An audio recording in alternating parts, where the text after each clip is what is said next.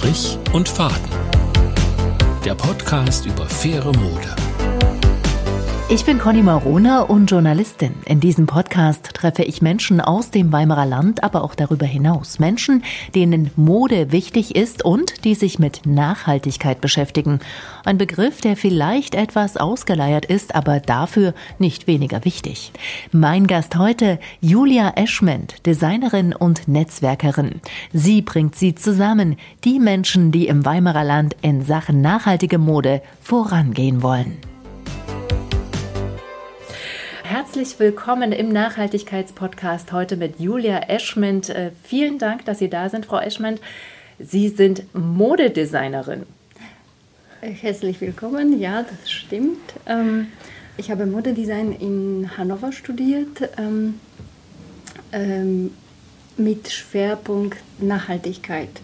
Martina Glom, die Leiterin des Studiengangs, hat diesen Studiengang zu einem nachhaltigen gemacht und alle die Projekte, die ich äh, da ähm, gemacht habe, waren schon in dieser Richtung. Das ist natürlich erst zwei Jahre her. Ne? das ist schon, schon ein bisschen länger her. Aber, aber schon damals, ich sage jetzt mal damals, war Nachhaltigkeit tatsächlich ein Thema. Das war der Anfang, würde ich sagen, in der Mode. Ähm, die Studiengänge vor uns, vor mir, die haben ähm, sich noch nicht wirklich mit dem Ganzen auseinandergesetzt, mit äh, der Gewinnung der ähm, Rohstoffe, mit dem, was nach dem, also am Ende des äh, Lebens eines Produkts äh, passiert mit den Sachen.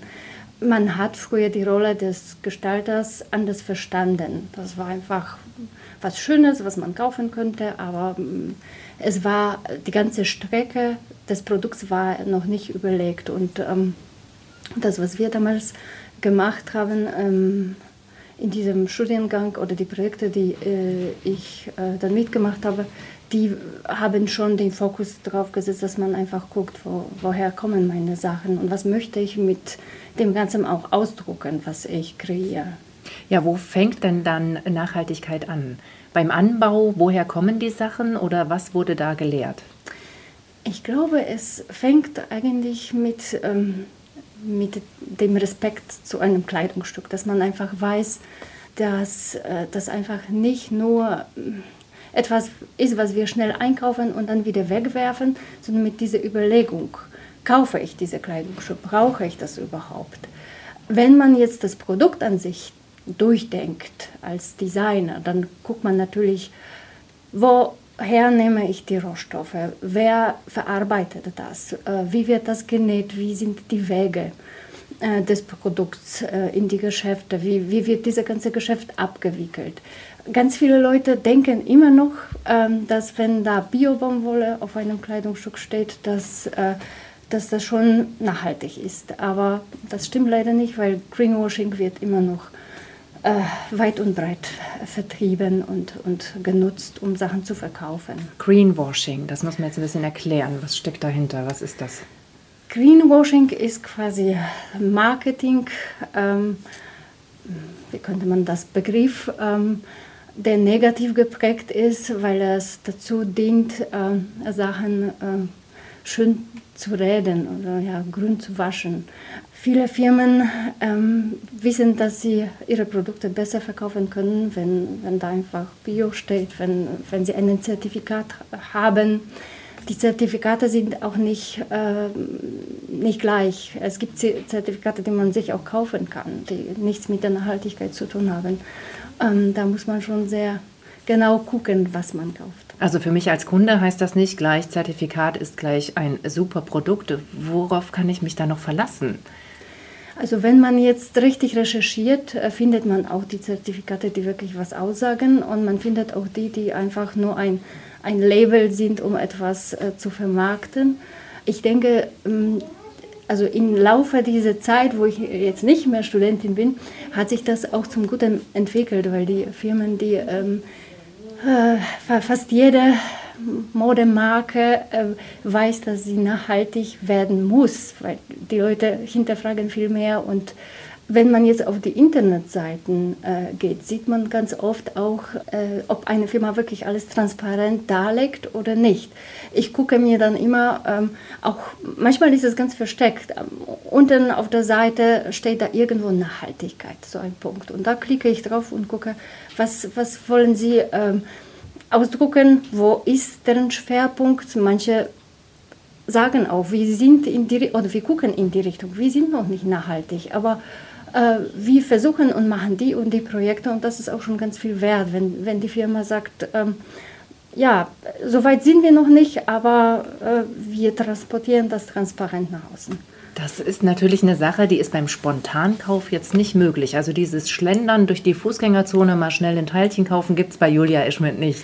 Doch, in Secondhand-Läden. Da ist es so, dass ich jetzt nicht gucke, ob das wirklich Bio-Baumwolle ist, sondern da, und ich kaufe sehr oft Secondhand, äh, da gehe ich mit besserem Gewissen rein, weil ich weiß, das sind... Äh, da sind einfach Sachen, äh, die schon getragen waren und äh, in meinem ja, Leben als, äh, als Modedesignerin, wo ich noch äh, gestaltet habe. Ähm, ich habe auch eine Upcycling-Marke äh, gehabt oder habe sie immer noch, ähm, habe ich äh, oft äh, gebrauchte Kleidungsstücke als Rohstoffe genommen für meine Entwürfe oder für meine Kleidungsstücke. Zur Erklärung, das wäre dann Upcycling. Genau, genau. Ja, okay. Also alte Jeans nehmen und daraus was machen?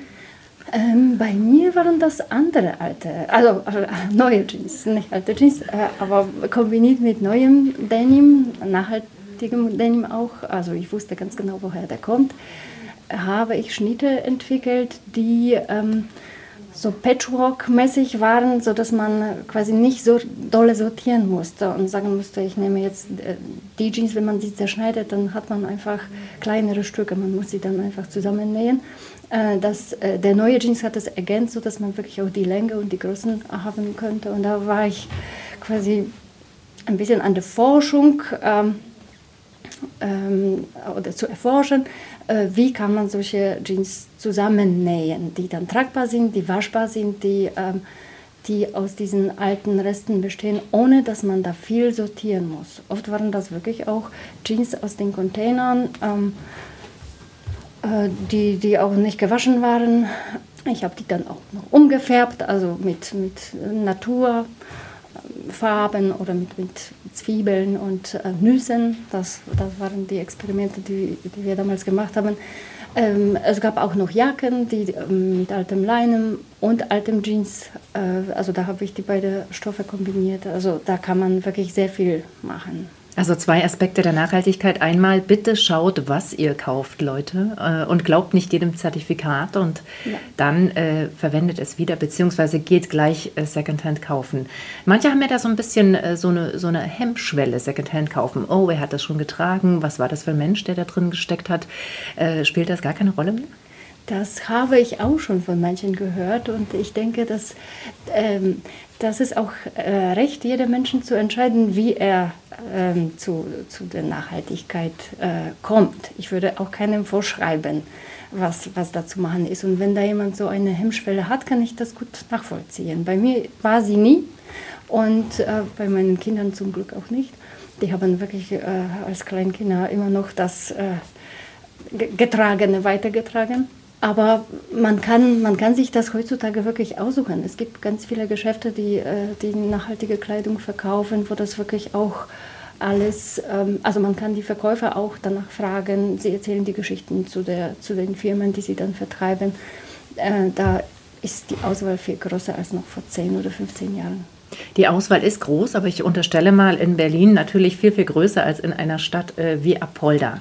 Äh, jetzt sitzen wir aber gerade in Apolda, da ist noch eine Menge Luft nach oben in diese Richtung. Ähm, und auch deswegen sind Sie ja hier. Sie haben ein äh, Projekt übernommen, ein Projekt der Stadt namens Auxesia eine griechische Göttin, wie ich gelernt ja, habe. Genau, Göttin der Wiedergeburt. ja, ähm, Wiedergeburt passt ja auch, ne, wenn wir über das Thema Upcycling äh, sprechen. War das so der Gedanke dahinter?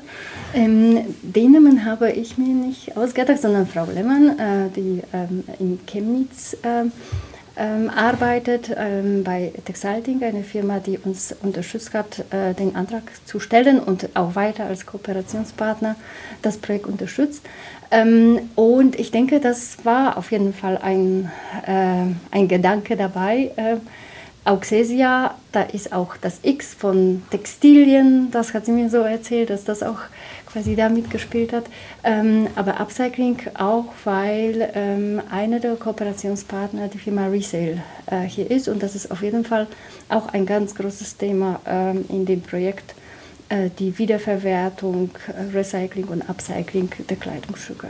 Gerade wenn wir äh, an Container und Wiederverwertung von Kleidung denken, hat das ja immer so einen faden und bitteren Beigeschmack. Wo geht die Kleidung hin? Wird damit nicht Geld in der, in der dritten Welt gemacht? Werden damit nicht Menschen ausgenutzte Arbeitsplätze weggenommen? Das hm. ist eigentlich äh, ein zweischneidiges Schwert, oder? Ja, ist es. Ist es immer noch. Und das ist auch so, dass ich denke, ähm, also jetzt hier ähm, in dem Fall von TechSite, ähm, die oder Resale, hier werden Kleidungsstücke gut sortiert und dann auch wirklich wiederverkauft. Also es landet nicht äh, alles in Verbrennungsanlagen, aber das, was jetzt nicht verbraucht oder, oder gebraucht werden kann, das ist jetzt noch nicht hundertprozentig so, wie man sich das wünschen würde. Aber es gibt schon Anstrebungen aus den nicht tragbaren Textilien auch neue Garne zu machen. Da kommt auch Xesia ins Spiel mit äh, seinen Ideen, ja? ja?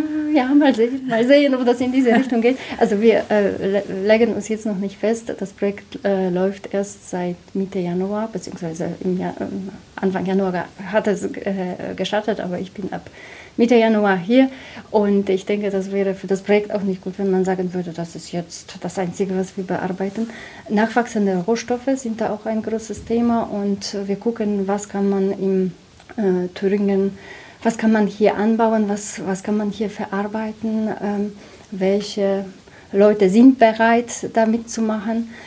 Und ein großes Thema ist auch ähm, die textile Ausbildung ähm, und ähm, die Firmen, die es hier gibt, die schon zu äh, European Design Award ähm, mit Studenten kooperieren. Ähm, da, da, überlegen wir, ob man vielleicht auch irgendwelche Formate auch entwickeln kann, dass es einfach nicht nur zu äh, einer besonderen Veranstaltung äh, so ist, sondern wie, wie, kriegt man die jungen Leute hier nach Apolda, die sich mit Textil und Nachhaltigkeit auseinandersetzen.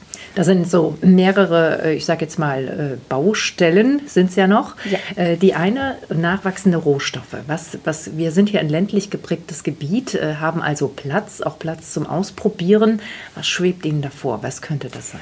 Nachwachsende Rohstoffe hier, was vielleicht möglich wäre, wäre Hanf wieder so anzubauen, dass man daraus Fasern äh, gewinnen könnte.